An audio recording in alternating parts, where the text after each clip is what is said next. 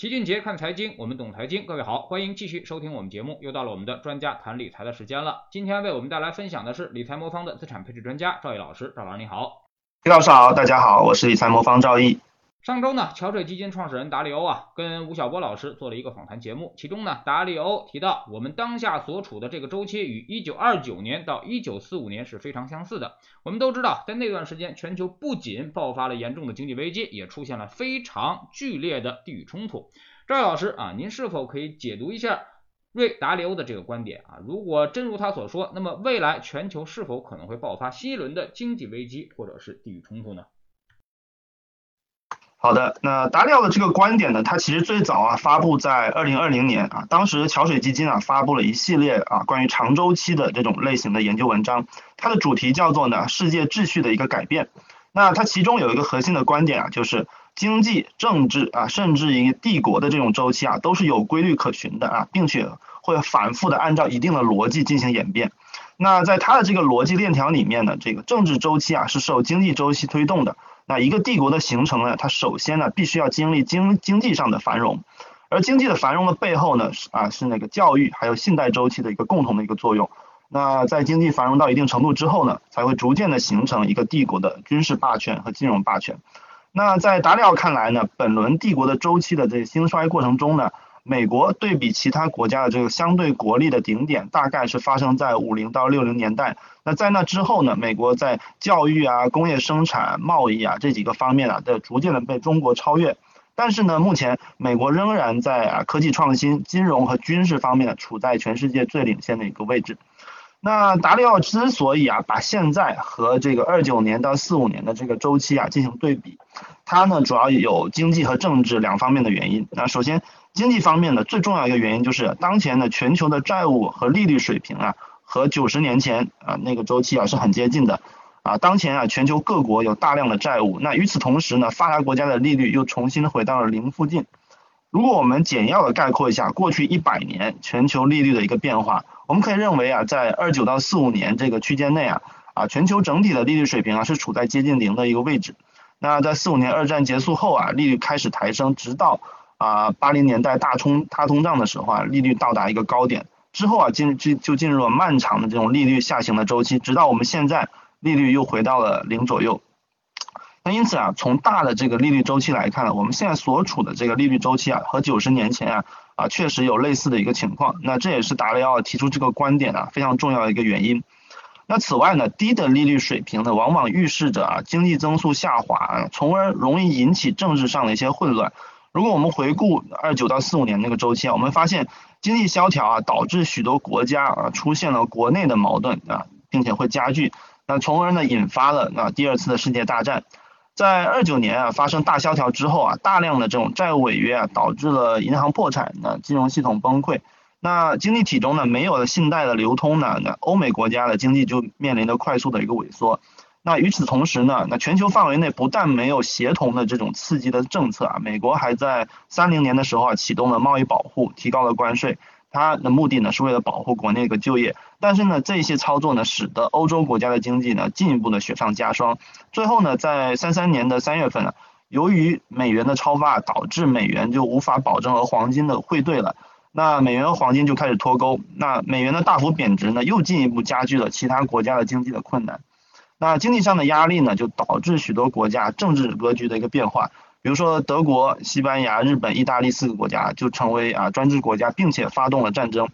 达利奥认为呢，当前国际的环境和二九到四五年期间也有非常相似的地方。比如说国内政治方面呢，当前有许多发达国家贫富差距不断拉大，那导致了大量的社会冲突。哎，这点尤其在美国尤为严重。那其次呢，国际方面呢，由于中国的崛起啊，也使得中美两国的竞争进一步的加剧。那关于达里奥的对经济和政治环境的这个判断这个观点呢，我认为我还是认同的。呃，他指出啊，当前我们国际经济中啊，这个面临了两个核心的问题啊，一个就是说，当前经济利率达到零以后啊，政府想要进一步刺激经济的难度会增大。那而一旦经济无法增长呢，国内国际的矛盾呢就会可能上升。那这些年来，无论是发达国家内部的矛盾，还是中美的摩擦，其实或多或少都和经济增速下滑之后啊引发的一些社会问题有关系。不过呢，听到这个观点后啊，大家最关心的可能还是两个更具体的一个问题。那第一个就是，是不是零利率之后啊，就一定会发生像大萧条一样这样的经济危机？那其次呢，就是说，是不是我们就一定会发生啊第三次世界大战？我个人认为啊，这并不必然。那如果我们回看我们最近的这一轮经济周期啊，我们可以发现，美国从零八年的金融危机之后啊，就开始出现了零利率的一些现象。但是呢，这一轮的经济危机和二九年的大萧条相比啊，无论是资产下跌的幅度，还是后续经济恢复的一个速度啊，都是要好一些的。其中呢，我认为最重要的一个原因就是我们现在的政策的反应速度和力度都比九十年前更加及时有效了。大萧条期间呢，那出现了股票市场的暴跌啊，叠加了大量金融机构的倒闭啊，导致了经济陷入了一个恶性循环。但是与此同时呢，由于当时的一个政策制定者没有应对危机的一个经验，啊，救助政策啊出台都很慢。大家如果有印象啊，直到一九三三年呢，危机爆发后四年啊，才由这个罗斯福新政推出了大规模的这个财政货币化的一个政策啊，帮助市场恢复了信心。那如果我们回看零八年的这金融危机啊，美国政府对金融机构的救助啊，相对来说还是比较及时的，虽然有犯一些小错误，比如说雷曼的救助不是特别及时。但是它后续的一些操作啊，其实成功的控制了雷曼破产以后的一个外溢风险，同时呢，快速的降息和 QE 啊，也帮助经济体啊比较快速的恢复了信心。那另外在中国方面呢，我们也通过四万亿的刺激啊，成功稳稳住了一个经济。所以啊，快速的政策反应啊，其实仍然可以帮助我们在这种零利率的环境中啊，给予我们经济体有效的帮助。那这也是我们截至目前啊，并没有重演大萧条时期危机的一个很重要一个原因。那而关于发生战争的危险呢？我个人认为呢，经济危和这个经济危机的一个程度和它的持续时间是有关系的。那希特勒当时呢，就是在大萧条后啊，这个长时间的经济危机期间上台的，并且呢，他上台后啊啊也通过了成功的恢复的德国经济啊，巩固了他的权力。而日本呢，右翼军国主义呢，也是在大萧条期间上台的啊，并开始发动了对其他亚洲国家的侵略。因此呢。如果我们可以通过经济手段呢，避免长时间的衰退呢，那我们也很有可能啊，能够避免啊，由于经济问题衍生出来的啊战争问题，那也可能会成为一个非常重要的一个手段。那从大萧条时期的经验来看呢，我们依然可以通过强有力的刺激政策啊，比如说啊财政货币化这种。比较极端的手段来帮助经济恢复。那比如说最近的一轮周期啊，啊，美国就已经用到了这一类比较极端的手段啊，其实也成功的帮助经济啊从零利率的一个啊宏观环境中啊恢复过来，并且从啊零八年以来各国的政策经验来看呢，我们在这轮周期中啊，就是说我们对于如何在零利率环境下刺激经济啊也是有成功的经验，我们也经历过几轮的一个政策的一个救助了，并且呢，现在欧美各国通胀也是逐步抬升。啊，利率也是在逐步正常化。那我们中国的利率本身也比较高，那这也表明各国的政策空间呢仍然是比较充足的。那因此呢，我认为虽然我们现在也面临了类似这种零利率的大环境，那会增增加我们啊政策实施的一个难度，但是呢，这并不意味着我们一定会就就会出现大萧条和第三次世界大战这种情景。嗯，他也说到了这个现金啊和股票都是垃圾，这个怎么理解呢？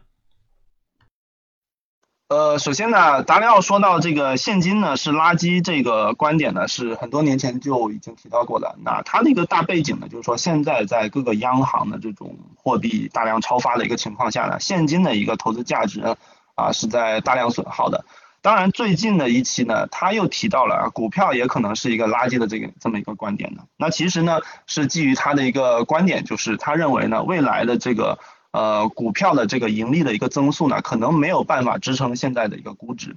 呃，但是呢，现在如果呃，我们按照达利奥这个说法，你把现金和股票，那其实债券和现金也是类似啊，都定义为一个垃圾型的一个资产的话，那我们就可能面临没有资产可以配置的一个窘境了。呃，但是客观的来看呢，其实呃，桥水基金呢，在一季度也发布了它最新的一个持仓。啊，大家可以发现，它对美股的一个持仓啊，包括对亚洲股票的一个持仓还是上升的。所以在目前的这么一个环境来看呢，我认为啊，现金啊是一个不太好的一个长期投资资产，这个观点我是认同的。但是从股票的一个投资价值来看呢，呃，其实从它的其他的一些表述来看的话，它其实。呃，也曾经提到过啊，股票现在经历的一轮下跌之后，也具备了投资价值。所以客观来看，呃，我觉得不用去过分的去揣测他对股票的这个观点，因为从他的行动来看呢，其实从他的基金的管理角度来说呢，他还是增持股票的啊。所以我觉得对于我们长期的投资者来说的话，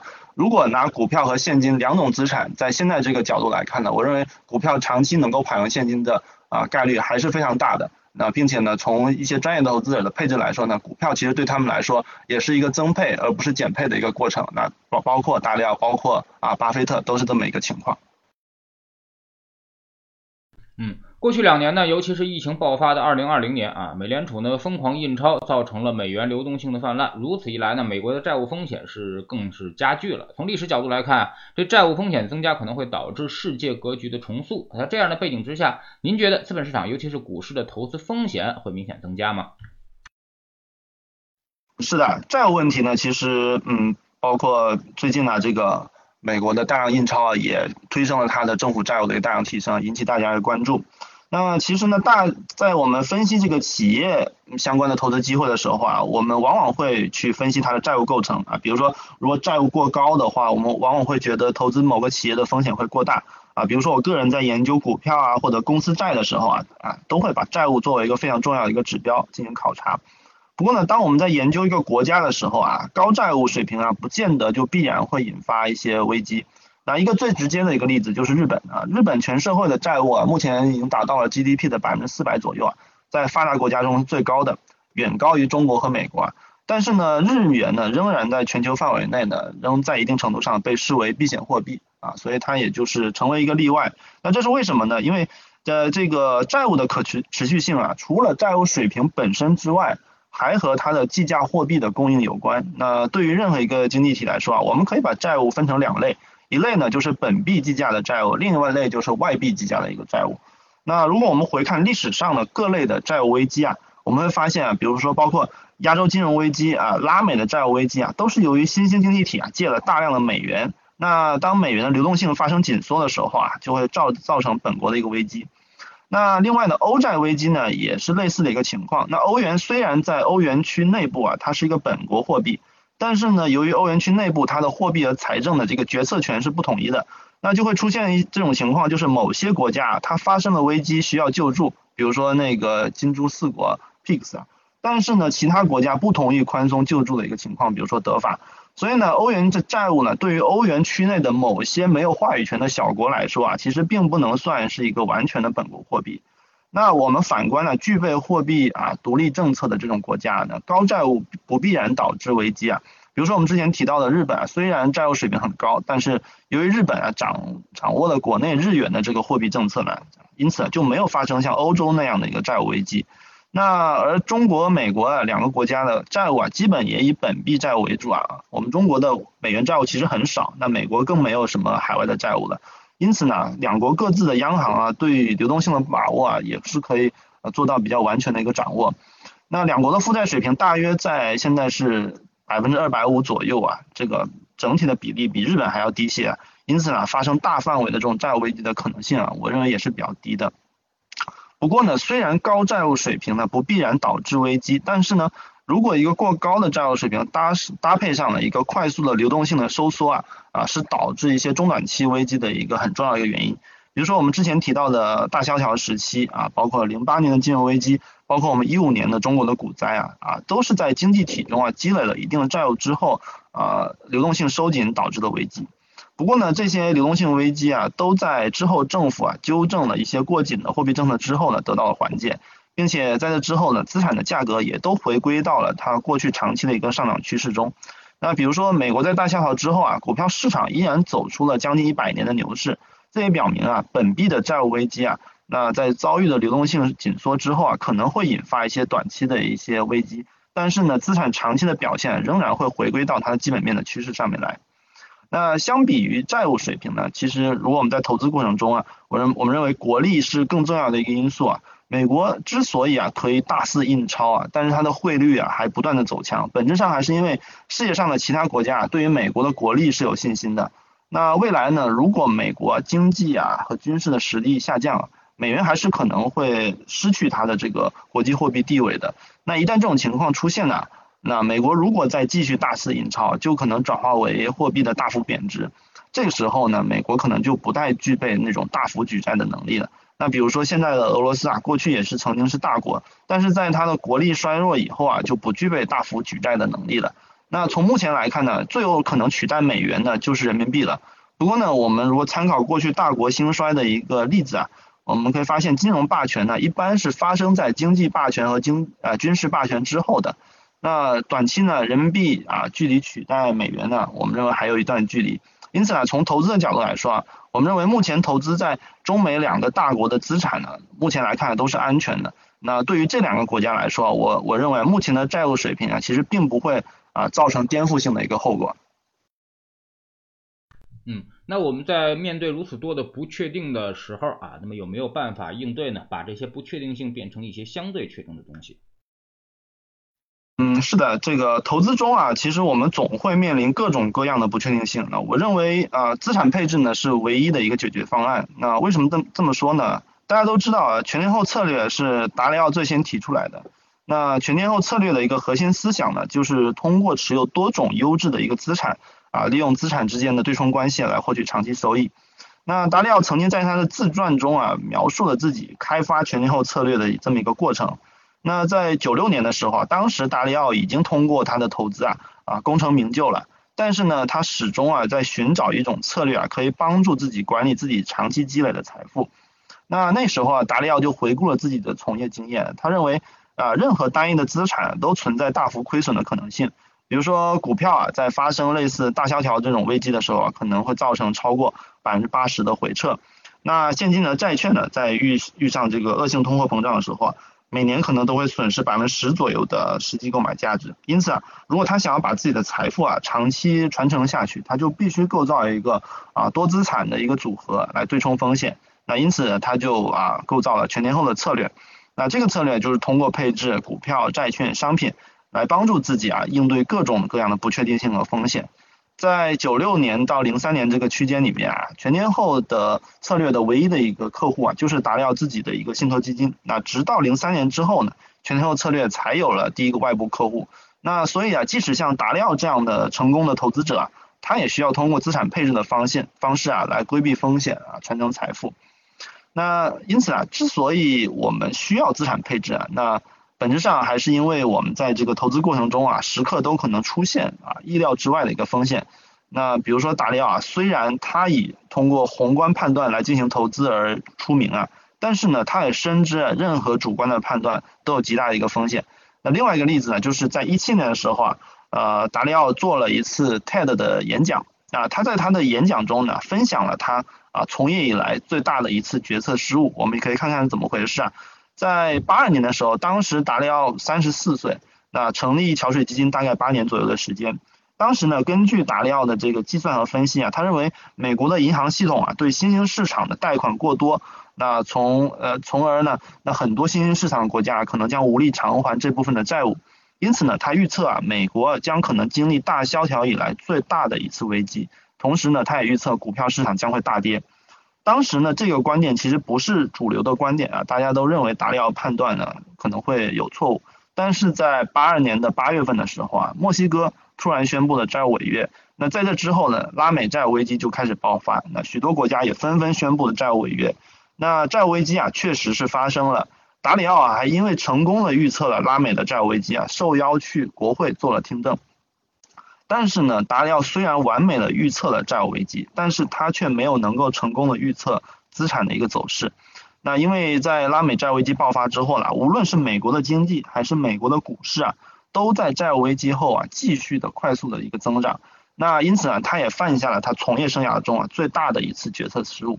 由于啊达里奥做空了股票，他损失了大量的客户的资金，还有自己的资金。